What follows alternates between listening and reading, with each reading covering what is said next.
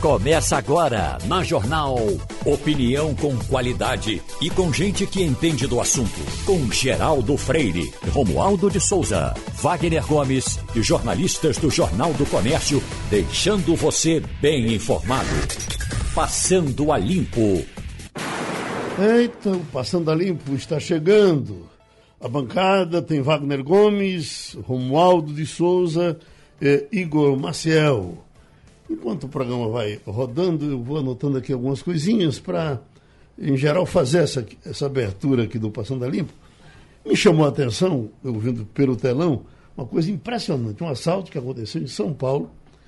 A mulher trazida do carro pelos bandidos, na hora que ela desce do carro, que eles deixam ela sair do carro, atiram nela, e a mulher ficou ajeitando o cabelo assim, ó, ajeitando, porque a bala passou raspando o toitiço dela, ela ficou tirando algum, algum pozinho de bala que pode ter chegado. Uhum. Eu fico pensando uma pessoa dessa, depois que, que a coisa passa, quando a ficha cai.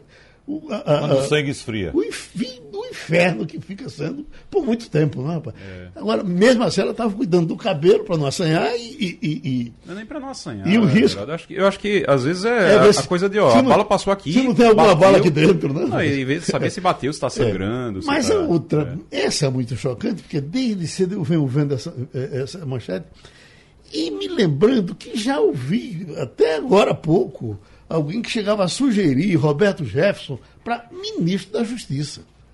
Veja, ministro da Justiça. E, uh, uh, além de tudo que nós vimos, foi declarado, ele nunca fez segredo do tipo de gente que ele era. Eu, eu, o que dizem aqui é que quando ele foi fazer aquela, aquela audiência de custódia, ele pediu desculpa às prostitutas porque comparou a ministra com as prostitutas. Você imagina onde é que onde é que que tipo de gente a gente tem, né, rapaz? Que, o, o, cara tem um doido desse como é. inimigo ou como amigo é uma coisa muito ruim, né? O Roberto Jefferson, ele, ele é uma pessoa perturbada, é, a quem é, se deveria aplicar a lei e não. Se ele deixasse, pelo menos, você não dá nenhum tipo de, de publicidade a ele. O problema é que ele não deixa porque a última vez que se isolou ele, foi agora há pouco, ele acabou voltando para o noticiário com tiros de, de fuzil e granadas. Então é alguém que não tem condição de, de conviver em sociedade, não tem condição de ficar fora de onde ele está agora, que é lá em Bangu 8, no presídio. E que tá é, é, ele, ele acaba isso que você está vendo de as pessoas dizerem que é, falarem nele para ser ministro coisa vai um pouquinho vai um pouquinho não vai muito além da piada Vai uhum. muito além da piada, da brincadeira, porque tem gente que fala sério. Ele, é ele, foi presidente de um partido. Ele é, é o importante é que exato, desses. Né? Exatamente. Né? E o que acontece com o Roberto Jefferson, o que acontece com o Roberto Jefferson é que é mais um exemplo, e por desses é, é comentários, é mais um exemplo de como as redes sociais é, soltaram, é, libertaram algumas figuras que eu acho talvez tivessem vergonha de falar sobre isso, de falar sobre o que pensam, os absurdos que pensam, e aí começaram a, a sentir livres, sentir à vontade para falar esse tipo de coisa. Não só as redes sociais, mas o ambiente que a gente vive há alguns anos já que promove isso também. Eles ficam é, é, livres para falar qualquer tipo de absurdo para poder chamar atenção, porque se chama atenção, você ganha seguidores na internet, você ganha atenção também na internet. E seguidor e atenção na internet gera dinheiro. Uhum. Então tem gente que se libertou realmente com isso e é algo que preocupa bastante. Geraldo, Igor diz que Roberto Jefferson é uma pessoa perturbada. Eu vou até mais adiante, viu, Igor? Perturbado é muito pouco. Agora, Eu a achei questão... mais perturbador do que perturbado. É, exatamente, exatamente. Não pode ser uma pessoa normal, né? Agora, é, é, Igor, Geraldo, Romualdo e quem nos escuta, a questão é o seguinte: o mais perigoso é que Roberto Jefferson conseguiu colocar em prática aquilo que já é verbalizado há muito tempo nas mídias sociais, Igor Marcel. A gente todo mundo sabe, não precisa nem citar o nosso exemplo aqui das agressões que a gente recebe, né? Nós, como profissionais de imprensa, como todo o Brasil. Mas a gente percebe as agressões que são proferidas em mídias sociais abertamente todos os dias, né? por pessoas anônimas, robôs, pessoas que não estão ali, na verdade, fazendo aquilo, aquela máquina que fica fazendo aquelas agressões e tal. Então, aquilo, isso já é verbalizado, Geraldo, já é, já é, é veiculado nas mídias sociais, só que agora foi verbalizado, colocado em prática por Roberto Jefferson. O perigo é a única pessoa perturbada nesse episódio não é Roberto Jefferson, ele não é o único. Hum. Existem milhões de perturbados também. Hum. Esse é o perigo. Quantos tem fuzil e granada Exatamente. Na, na coisa que Exatamente. preocupa. Agora, só lembrar uma coisa, é, que isso não é um processo de agora, tá? Quando eu digo muitos isso. anos, é um processo de muito tempo. Porque, inclusive, uhum. das agressões que nós, é, nós profissionais de imprensa, e nós aqui é, é sofremos mesmo, eu e você sabemos disso, uhum. a gente já passou, a gente já foi fascista na época, do, na época que o PT estava no poder, a gente era chamado de fascista, agora a gente é chamado de comunista. Então, é, é, dependendo de quem está no poder, isso já faz alguns anos que, se, que começou essa coisa de abrir a, a, a porteira mesmo e soltar o pessoal para bater. E, é, Romualdo deve lembrar do que aconteceu na época do impeachment. Eu, é, Romualdo estava tava lá também, acompanhou também. Eu estava lá na frente do Palácio do Planalto na saída de Dilma quando ela foi afastada é, não foi, foi ali foram os petistas que se juntaram para correr atrás da gente. Eu por pouco, é, por pouco não me prejudiquei. É, não, fui, não, não me machuquei. Teve gente que teve equipamento quebrado, teve gente que te, teve profissional que estava lá é, que foi agredido, realmente. Eu não fui agredido por causa de um tripé, de uma câmera que estava que tava comigo e que eu me defendi com esse tripé. Então, isso lá na frente do Palácio do Planalto, lá em Brasília. Romualdo lembra, Romualdo estava lá, inclusive. Uhum. Romualdo estava lá. Eu acho que não estava no meio da, da, da confusão, mas estava por lá acompanhando também. Uhum. E é algo que vem acontecendo já há muito tempo, essa intolerância com quem pensa diferente, a intolerância com quem não concorda com você. Essa coisa da intolerância com quem não concorda com você, disfarçada de um monte de coisa, de liberdade, de qualquer coisa que você inventa na hora, de golpe, de qualquer coisa, é algo que a gente precisa realmente discutir. Romualdo, a gente só tem um jeito de escapar, é uma frase bíblica, divina, dita por Cristo, mas acompanhada. É, é esse ano até que se falou dela mas na outra eleição se falou muito. A verdade prevalecerá. Pois não, Romualdo?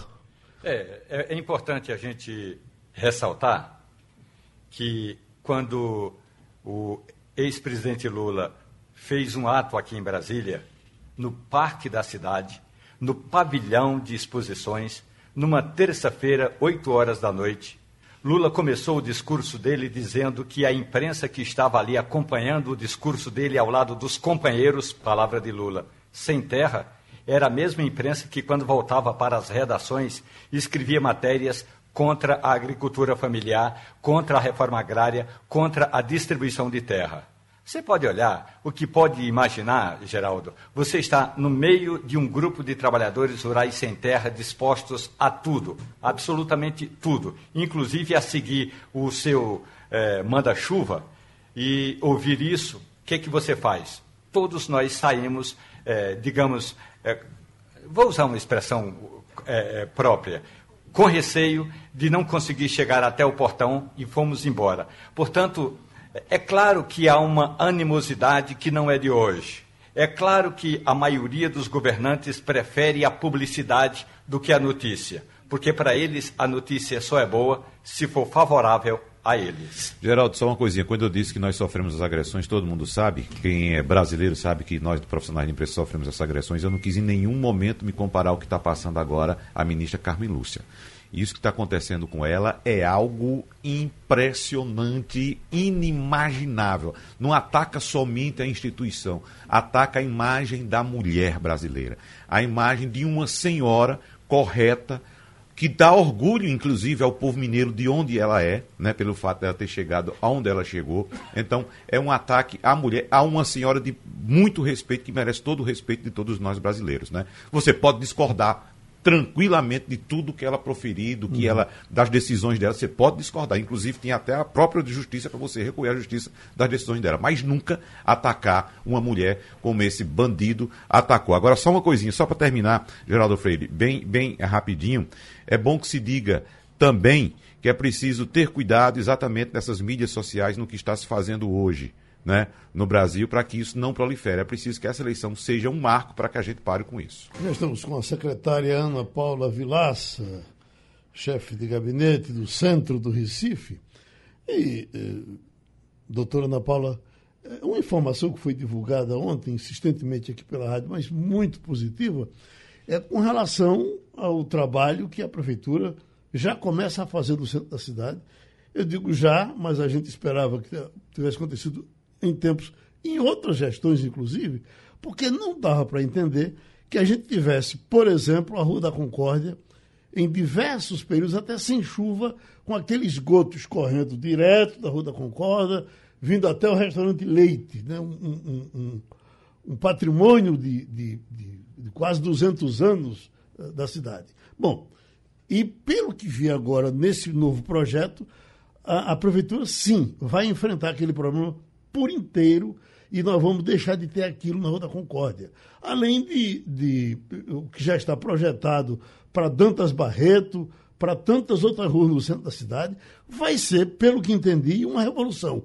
Nos diga, por gentileza. Bom dia, querido Geraldo. Bom dia, Romualdo, Wagner, Igor, aos ouvintes aqui. Eu tenho um prazer enorme de estar aqui trazendo para vocês um balanço né, das ações, das entregas do evento, que nesse mês de novembro vai completar um ano.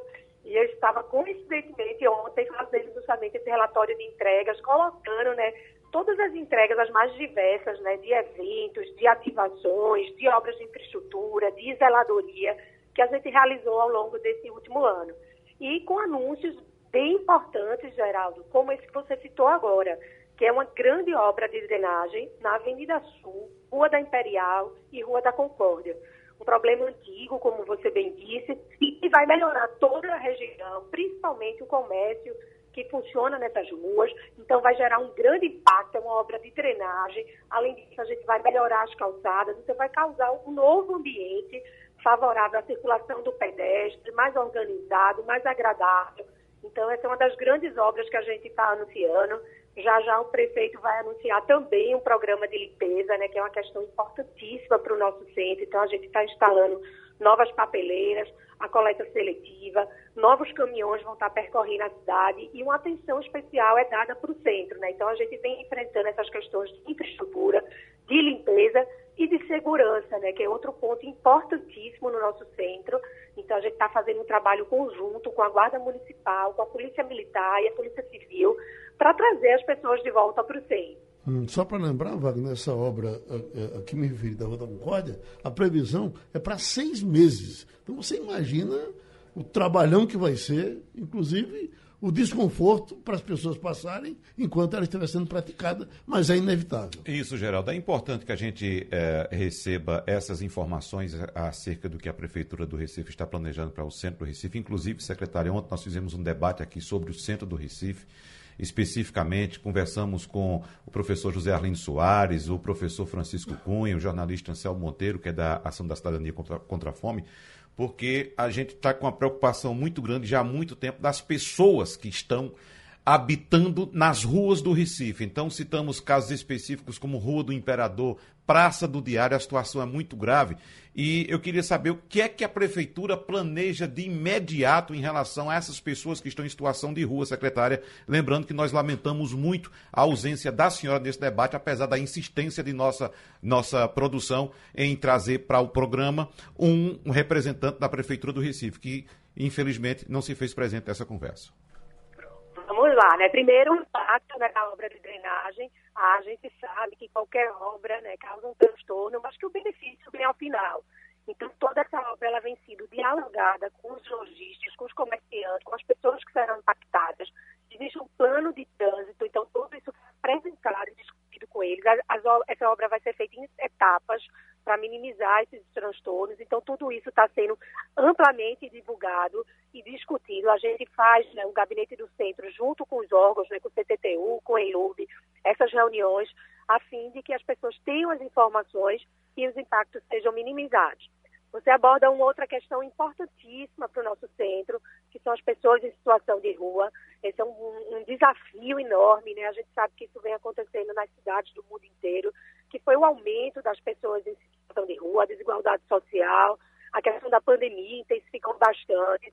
Então, a Secretaria de Direitos Humanos vem fazendo um trabalho para a cidade como um todo e com atenção especial para o nosso centro. Né? A gente sabe que isso é algo que a gente não consegue mudar de uma hora para outra. Existe toda uma questão de acolhimento dessas pessoas em situação de rua, de, de fornecer oportunidades, então, fornecer qualificação, oportunidades de emprego trabalho para essas pessoas, a questão de educação, de assistência médica. Então, é um trabalho que envolve várias secretarias e órgãos.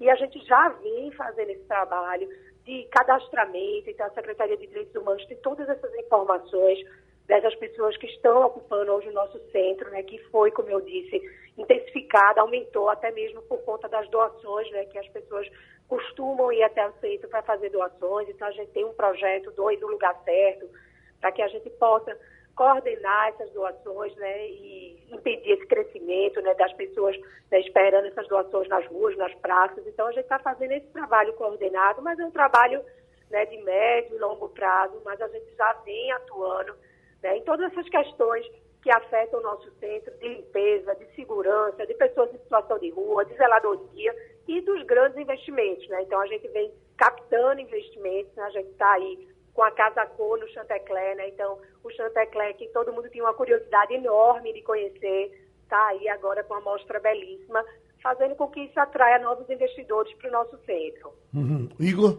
Secretária, uh, a gente tem hoje, em termos de mobilidade, ali dentro da, da no, no, no, bairro do Recife mesmo, na, a gente tem a bicicleta, aquela estação de bicicleta, mas a gente tem a estação de bicicleta, a estrutura para quem sai e para quem chega. Você tem ali na, na Rio Branco, tem acho na Praça do Arsenal também.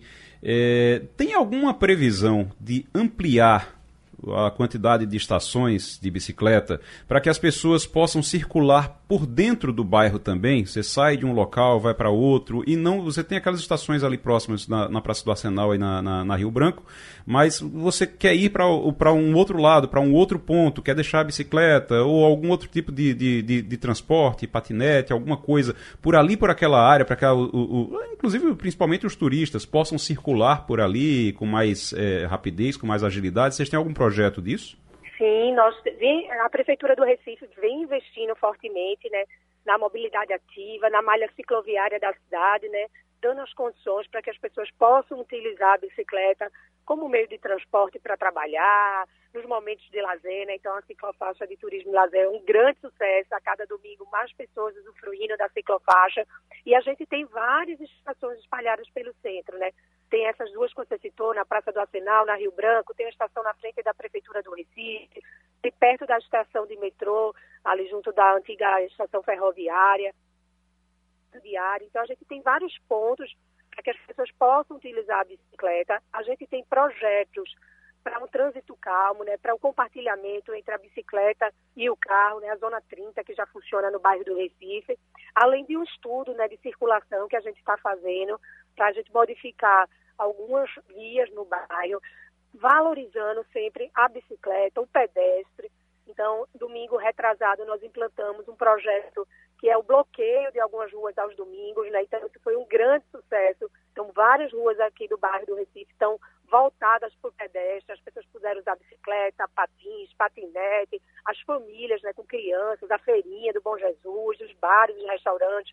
Então, a gente está fazendo um perímetro que é voltado para as pessoas utilizarem bicicleta com segurança, caminhar e aproveitar a beleza.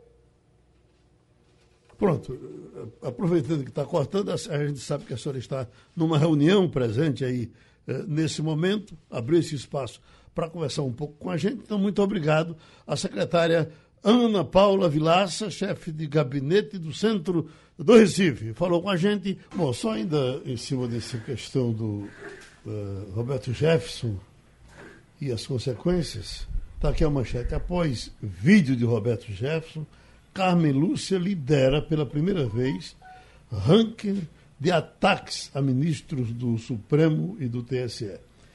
É, 32.400. Tomou o lugar de Alexandre? Tomou o lugar de Veja Alexandre, só. de Faquinha, de todo mundo, porque você tem um grupo disposto a então, atacar a errar com quem vai errar. Qual a moral dessa história, Geraldo? Que uhum. para, para essas pessoas que são contra as decisões do Supremo Tribunal Federal, não existe um inimigo específico. O inimigo específico no Alexandre de Moraes é quem assinar uma decisão contra os pensamentos dessa linha, entendeu? Uhum. Então, agora, Geraldo, o, o, o mais perigoso e o mais triste também desse episódio de Roberto, Roberto Jefferson ainda é saber que existem milhões de brasileiros que concordam com ele. Isso é que é o preocupante. Isso é que é o que nos deixa exatamente triste com a situação que estamos vivendo. Porque, por exemplo, Roberto Jefferson saiu acompanhado, ovacionado pelos apoiadores dele. Mas deixa eu. Mas, o Wagner, deixa eu, trazer um dado aqui que quando eu falei que o Bolsonaro que afetou a bolha dele, que afetou. Quando eu falo a bolha, gente, eu não estou depreciando, não, tá? bolha, bolhas podem ser enormes, podem ser gigantescas. No caso da bolha de, de Bolsonaro, tem 51 milhões é, dentro dessa bolha. Tivemos no primeiro turno, 51 milhões. Então é uma bolha enorme. Não estou depreciando, não. Estou dizendo só que é desse grupo, do jeito que tem a bolha petista também, a bolha lulopetista. Mas é, quando eu digo que o, o episódio prejudicou deu para notar no dia mesmo, porque Bolsonaro começou a. a ele primeiro disse: Não, eu vou mandar lá para resolver. Depois que disse: Não, não tem nada a ver com esse senhor, não tenho nem foto com ele. Tem, começou a se afastar. Por quê? Já tinham detectado isso aqui. A Quest trouxe agora na pesquisa um dado que é importante. A, pesqui... a Quest foi feita. A Quest de hoje. A uhum. Quest de hoje, hoje. Foi feita praticamente toda após o episódio de Roberto Jefferson. De Roberto Jefferson. Foi anteontem e ontem, né? Foi anteontem e ontem. Uhum. O que é que a Quest traz em relação à rejeição de Bolsonaro? E a rejeição que ele estava diminuindo, que ele estava conseguindo diminuir a rejeição, melhorar a aceitação dele, voltou a piorar e piorou bastante, fora da margem de erro. 46% é, por cento era a rejeição, passou para 49%. Cresceu, é, então, então, importante. além da margem de erro depois do caso é. Roberto Jefferson. A IPEC, a IPEC de ontem também já mostrou um aumento. A IPEC foi feita no fim de semana, então pegou quase nada desse episódio de Roberto é. Jefferson. A, a IPEC a, a, notou um ponto de aumento na rejeição. Agora é bom lembrar. Mas aí já vinha a questão do salário mínimo. É, é e já vem um pouquinho de antes também. É. As venezuelanas, Sim. o caso das venezuelanas, a, o caso do salário mínimo, que foi uma declaração do ministro Paulo Guedes, a, que dizendo que não ia ajustar. Ia desindexar, né? É, desindexar da inflação o salário mínimo e, para completar, Roberto Jefferson. Agora, Romualdo de Souza, está eh, avançando aquela questão da investigação às rádios que não publicaram os comerciais da campanha do Bolsonaro? Pelo que recebeu ontem o ministro Alexandre de Moraes, lembrando ao nosso ouvinte que o TSE tinha dado até às 19 horas de ontem, para que a campanha do presidente Jair Bolsonaro apresentasse palavras de Alexandre de Moraes, documentos completos e sérios sobre denúncias de que muitas palavras do, da campanha de Bolsonaro, muitas rádios não estavam cumprindo o direito à tabela de para cada é, para cada peça publicitária de Lula ter uma peça publicitária de Bolsonaro o Tribunal Superior Eleitoral vai analisar a documentação hoje numa sessão administrativa. É uma reunião que não discutem processos, é só as questões administrativas. E um dos assuntos administrativos é exatamente para onde e quantas, eh, quantos agentes das forças, eh, das forças Armadas vão dar segurança nas eleições onde foi pedido. Então, isso é um assunto administrativo. Hoje o TSE vai analisar a documentação. Geraldo, até aqui não tem nenhuma coisa, nenhum documento sério que aponte que de fato houve essa irregularidade. O documento que foi entregue como prova pela campanha do presidente Jair Bolsonaro leva em consideração, eu vou usar uma palavra popular, o que foi veiculado nas rádios, independentemente da rádio eh, ter ou não programação na internet, ou seja, levou em consideração o que está no stream, na internet. E a gente sabe que pela lei eleitoral, a lei eleitoral não obriga a emissora de rádio que está transmitindo pela internet de fazer a propaganda eleitoral chamada de gratuita, porque ela só é obrigatória na, na, no DAIO, na emissora que está ali ó, no DAIO 90 alguma coisa, 100 alguma coisa, 300 alguma coisa. Então, o importante é que até agora não tem um documento sério comprovando é, se houve ou não irregularidade. Agora, tem uma decisão tomada pelo pelo Tribunal Superior Eleitoral na madrugada de hoje, que acaba de sair no Diário Oficial da União, é que o TSE exonerou o servidor Alexandre Gomes Machado. Alexandre Machado, ele trabalhava no Tribunal Regional Eleitoral do Distrito Federal. Aliás, ele cuidava no passado exatamente das eleições internacionais. Explicando ao nosso ouvinte, quando você, meu amigo, minha amiga, está morando no exterior e vota para presidente da República, esse voto é computado aqui em Brasília pelo TRE do Distrito Federal. Então, ele era responsável por essa área. Recentemente, na gestão do ministro Luiz Roberto Barroso, Alexandre Gomes Machado foi levado do TRE de Brasília para o TSE e cuidava da área que recebe a propaganda eleitoral gratuita do rádio e da televisão, desse pool de emissoras que coordena a campanha eleitoral. Hoje ele foi exonerado. A reportagem da Rádio Jornal encaminhou um e-mail para a assessoria de imprensa do TSE e estamos aguardando uma resposta. Eu faço uma consideração. Faltando cinco dias para as eleições, em meio a denúncias de que teria havido irregularidade, e aí o TSE afasta um servidor responsável por essa área, eu estou aguardando uma resposta do Tribunal Superior Eleitoral. Ô, Geraldo, esse episódio das rádios, me parece, isso é impressão minha, que foi mais um tiro no pé dado pela campanha de Bolsonaro para tapar o buraco de um tiro no pé que foi dado lá atrás. Eu citei aqui o caso da peça publicitária dos presídios. Né, como sendo um tiro, grande tiro no pé que a campanha deu, ao utilizar aquela peça dizendo que os presidiários votaram 90%, 98% maciçamente em Lula. Né? Resultado, a decisão do TSE do fim de semana, do sábado, foi exatamente dessa questão. O presidente Jair Bolsonaro iria perder 165 inserções, perdeu 116, 116, alguma coisa assim, né? Então, 116. A, 116. Aí a campanha correu para tentar tapar esse buraco. Né, porque deu um tiro no pé lá atrás com essa, essa, aquela peça que a gente discutiu aqui, com informações equivocadas a respeito da votação nos presídios, com requintes também de discriminação com a população carcerária, principalmente aquela que não foi condenada, só tem direito a voto, como a gente já disse aqui. Quem não está condenado está preso provisório. Então, por isso que a, a, a, eu citei aqui como sendo um tiro no pé. Aí a campanha vai dar outro tiro no pé para tapar aquele buraco lá atrás. A impressão que me dá, Wagner, eu tenho quase certeza que ali o ministro das comunicações, e veja, foi o ministro que saiu dos afazeres dele, foi para a porta para fazer aquele escândalo. Eu acho que aquilo e, era, e, o, era o bode na sala. E como disse Bolsonaro. Era o bode na sala para cheirar no lugar de Roberto Jefferson. É, é também. Só, só lembrando que começou essa história, não foi com muita, não, foi com inúmeras rádios. Lembra, Romualdo? Foi inúmeras, inúmeras. rádios. É, Não, e o relatório rádios. que apresentaram ontem tinha quantas rádios? Oito? Tinha oito. oito acho que eram oito rádios, né, né Romualdo? É. Oito, rádios. Oito rádios, exatamente. É. E algumas dessas emissoras já até informaram que, de fato, tem alguma incongruência. Uma das emissoras manda um, uma informação para a imprensa e que diz o seguinte: ó, oh, o, meu, o nome da minha rádio, a Rádio da Bispa, e lá no interior da Bahia, é, diz que a minha frequência é X, e essa não é a minha frequência. Portanto, alguma coisa está errada é, nesse levantamento feito pelo ministro das Comunicações. agora a Bispa é da Bahia ou é daqui? Aqui tem uma Bispa também, viu?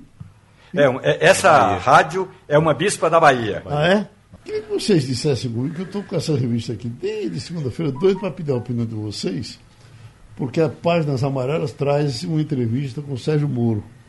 E é isso que eu queria perguntar a vocês, aquilo de não aos corruptos, cheio de moral. Que senador será Sérgio Moro? Wagner Gomes. Meu amigo, essa é uma grande incógnita, Geraldo. A gente precisa saber que que fato, de fato, que senador será Sérgio Moro. A gente tem uma ideia de que, por exemplo, seja um senador aliado ao governo, caso Bolsonaro seja o eleito.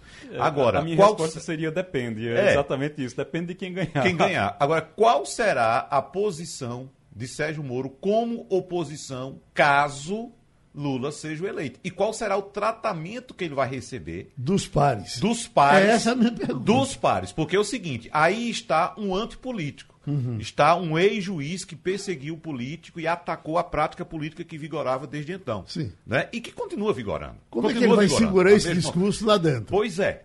Pois é. É muito pois é. difícil. É. Ele tendo apoio governista é uma coisa. É. Ele tendo um governo de oposição tem é outra, outra. coisa. Tem outra coisa também que é o seguinte. É, você falou aí dos colegas. Uh, hoje ele se apoia também na, no seguinte: você tem uma maioria lá dentro do Senado do PL, o PL é de Bolsonaro hoje. Por que é que eu digo hoje? Porque o PL, o Maldo sabe disso, vocês sabem disso, o PL ele é um, um partido que lá, ele é o antigo PR, ele funcionava e vai continuar funcionando, é o, o, o, PR de Valdemar Costa Neto, vai continuar funcionando de acordo com quem tiver na presidência. Então, hoje, a maioria é do PL, de Bolsonaro e por aí, aí é, Moro pode se apoiar nisso e por isso se reaproximou de Bolsonaro. Mas se Lula vier a ganhar a eleição, o PL rapidinho, rapidinho, eu não sei, eu não sei quão rápido, mas eu acho que vai ser muito rápido, se transforma, começa a se transformar. Então, Moro vai ficar completamente isolado completamente isolado, talvez só com o apoio partidário mesmo do União Brasil e nem de todos, de alguns do União Brasil lá dentro. Vai ficar ele na, na no Senado e Dallagnol, que se elegeu deputado federal no, na, é, é, no Congresso, na, na Câmara dos Deputados, talvez eles dois isolados nessa situação. Inclusive, uma, situação, uma coisa muito é complicada para ele. É bom chamar Romualdo porque já tem é, parlamentar do PT é, preparando dossiê para apresentar contra Sérgio Moro. Você sabe, Você imagina, ele, ele, não vai poder, ele não vai poder nem tomar um café pois no é. lugar errado lá, que vai ter é. alguém dizendo, opa, é por isso que eu digo. Comissão de ética. Ele sendo base de governo será uma coisa. Ele sendo oposição, a, a vida dele não vai ser fácil. Romualdo, você sabe que é uma coisa muito nordestina de quando o nordestino entra no desespero, fica sem saber para onde vai, ele se pergunta, meu Deus, com quem casei minha filha? Isso é o caso de, de, de, de, Sérgio Moro. Acho que ele vai dizer: o que é que eu vim fazer aqui? Pois não, Romualdo? Tem uma expressão popular também que diz: onde foi que eu amarrei minha égua? Agora, lembremos-nos: nos anos 2000, o procurador da República no, no Mato, em Mato Grosso, Pedro Tax, coordenou uma investigação que culminou na prisão do então senador do MDB do Pará, Jader Barbalho. Jader Barbalho foi preso depois da ação do procurador Pedro Tax. Quatro anos depois, Pedro Tax eh, tornou-se senador da República por Mato Grosso. Logo depois, Jader Barbalho voltou ao Senado Federal e ambos conversavam normalmente. Pedro Tax nem foi hostilizado pelo MDB de Jader Barbalho, nem Jader Barbalho perseguiu Pedro Tax no cafezinho do Senado. Não, não esperem animosidade para eh, qualquer dos lados e em qualquer situação para o senador Sérgio Moro quando começar o ano legislativo, depois da primeira semana, porque na primeira semana é aquela vez em que o deputado, a deputada, o senador, a senadora chega em Brasília, carregando a família, tirando foto, isso aí passa a primeira semana. Depois disso, todo mundo vai ter de conviver no mesmo espaço, só para que o ouvinte tenha uma ideia. A Câmara dos Deputados tem 513 deputados e só tem 420 lugares, ou seja, boa parte vai ter de ficar em pé. No Senado, não. No Senado são 81 cadeiras. Só que os três senadores ficam juntos. Então não adianta dizer que são oposição, porque na hora de trabalhar, os três senadores de Pernambuco vão estar lado a lado. Na prática, Geraldo, quando passar o auê da festa de posse, é, o, o, senador eleito pelo estado do Paraná vai ser um como os outros e vai andar de braços dados ou com a oposição ou com a situação. O que se diz, Romualdo, é que, é que ele tem uma espécie de neurose com segurança. E até nós, eu, por exemplo, ficava preocupado. No tempo que eu achava que ele era, era, era uma figura séria, eu digo, poxa vida, gente, como é que esse camarada vai conseguir andar na rua? E eu perguntando a alguém que, que tinha acesso a isso, olha, ele anda olhando para um lado e para o outro o tempo todo, achando que está sempre correndo risco. Eu acho que esse risco não desapareceu a, a, a condição de, de segurança para ele no Senado pode ser diferente da dos outros? Pode. Qualquer deputado, qualquer senador pode. Por exemplo, o deputado Marcelo Freixo, que foi candidato e perdeu lá no Rio de Janeiro, ele andava com uma segurança, com dois seguranças 24 horas. Isso na Câmara dos Deputados. Uhum. No Senado Federal, se houver um pedido, se houver uma ameaça e um pedido, a Polícia Legislativa faz essa segurança. Só para o ouvinte entender o que está acontecendo agora, por esses dias. Integrantes da CPI da Covid-19 estão lançando um livro que é uma, uma, uma, releitura do relatório da CPI. Houve ameaças lá no Rio de Janeiro. Então, os senadores Randolfo Rodrigues, da Rede do Amapá, e Humberto Costa, do PT de Pernambuco, foram ao presidente do Senado. E aí, Rodrigo Pacheco arrumou segurança e eles andam com essas seguranças para cima e para baixo, ou com esses seguranças para cima e para baixo, quando o assunto é lançamento desse livro que trata exatamente aí, Geraldo, uhum. é, da CPI da Covid-19. E eu só queria dar uma informação, por gentileza, bem rapidinho.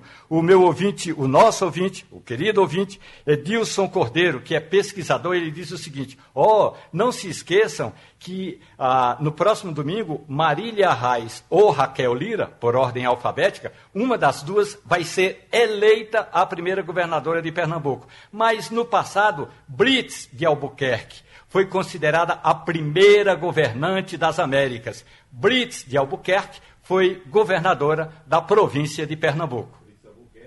A esposa de Duarte Coelho. Tá ah, a esposa de Duarte Coelho. Uh, Geraldo, já queria... morreu, né? É, não, faz muito tempo. Só lembrando, só lembrando que, como disse, só lembrando, não, mas não, tá bem conservada.